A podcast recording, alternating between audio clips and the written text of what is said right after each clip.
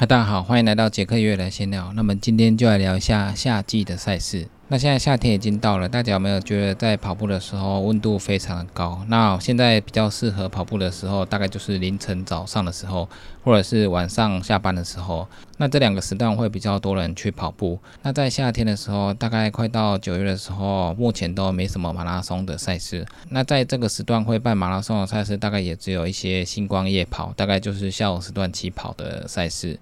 那或者是有一些简单的测五千，或者是说有一些亲子路跑五 K、十 K 的赛事，那这都是距离比较短的。因为夏天的时候，如果跑马拉松，大概七点多天气就很热了。那因为在公路下跑步的时候比较没有遮蔽物，所以比较容易中暑。所以夏季的话比较少赛事会办马拉松赛事。不过在台湾的马拉松都很多，所以夏季的时候可能还是会有一些短程的或者是星光的夜跑。那在夏季的时候，我们练跑的时候，我们的时间也是会缩短，我们跑的距离就不会再那么长。因为夏季的时候天气很热，在跑步的时候流汗比较多，所以我们身上流失的电解质、水分都会更多。所以在夏天跑步的时候，你会觉得比较容易累，因为我们身上流失的东西太多了，所以我们要补更多的电解质还有水分。那在台湾的话，夏季的越野赛其实也没有很多。那夏季的话，可能还是会有越野赛，那属于比较短程的越野赛。那因为这越野赛在山区里面办，所以它比较会有遮蔽的树荫，然后比较凉爽一点。但是跟马拉松一样，夏季的话去比赛一定要补充更多的水分还有电解质。夏天的话，大家练跑的时候比较喜欢晚上夜跑，那晚上温度会比较低一点。那夜跑也是一样，但是夜跑的话，你可能在北部比较有可能晚上去夜跑，然后要带着头灯，因为北部的山区离都市比较近，那其他的地方可能没有离山区那么近。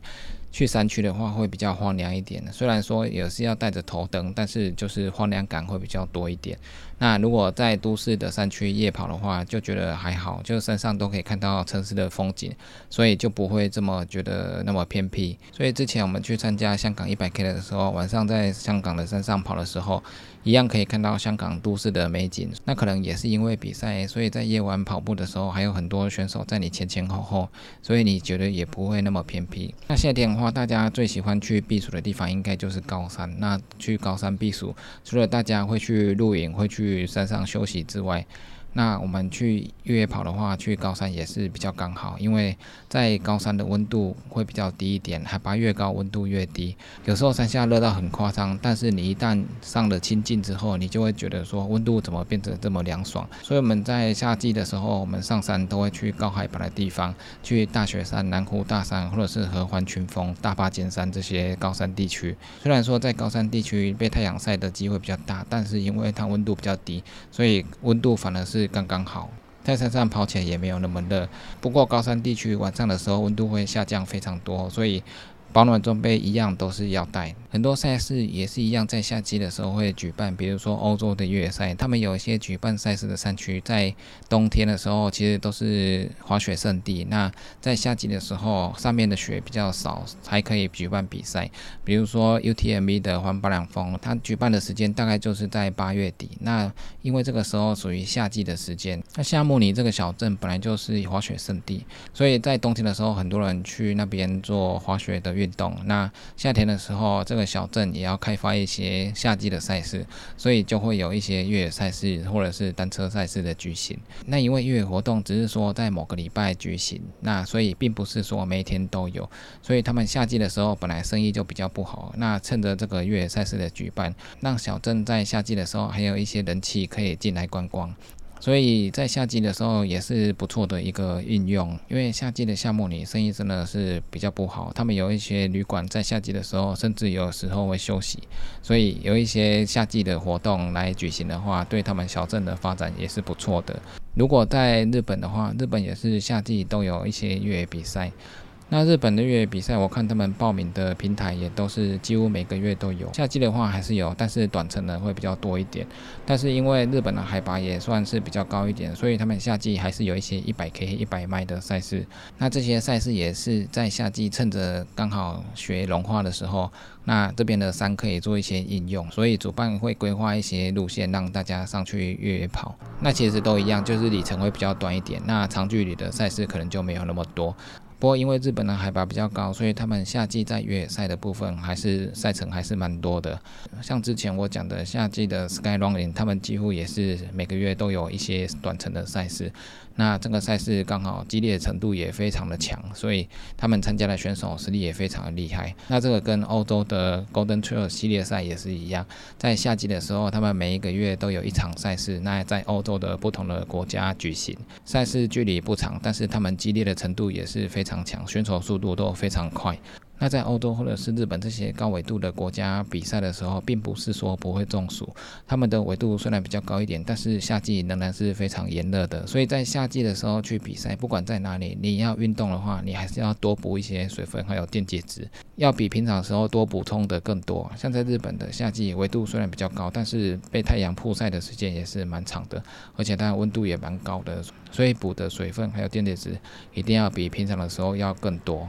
通常我们去日本比赛的时候，如果温度不高的话，我们可能喝的水会比较少一点。那这可能就是日本的纬度比较高，然后它的温度比较低，那它的湿度也没有台湾高。台湾的湿度在夏季的时候是更加潮湿的，有时候夏天你跑起来，你就会觉得空气很湿很闷，那你跑没多久流汗就很多了。那在日本的话，因为它比较干燥，纬度也比较高，所以它湿度没有那么高。但是在夏季的时候，仍然会让你流的汗量会比较多，所以。我们去日本跑步的时候，我们有时候跑十 K，我们觉得其实蛮轻松的，而且有很多台湾的选手去日本跑步的时候，他的成绩都会比较进步，因为高纬度的地方流的汗量还有湿度没有那么高，所以让你跑起来觉得没有那么累。那现在在这么炎热的夏季，我们还可以做哪些运动？我们夏季如果不跑步的话，我们还可以做重训，在健身房做重训增加肌力，或者是骑单车也是可以增加其他部分的肌力。那游泳也是一个不错的运动。那游泳是全身的运动，也可以让你身体不同的肌群有所增长。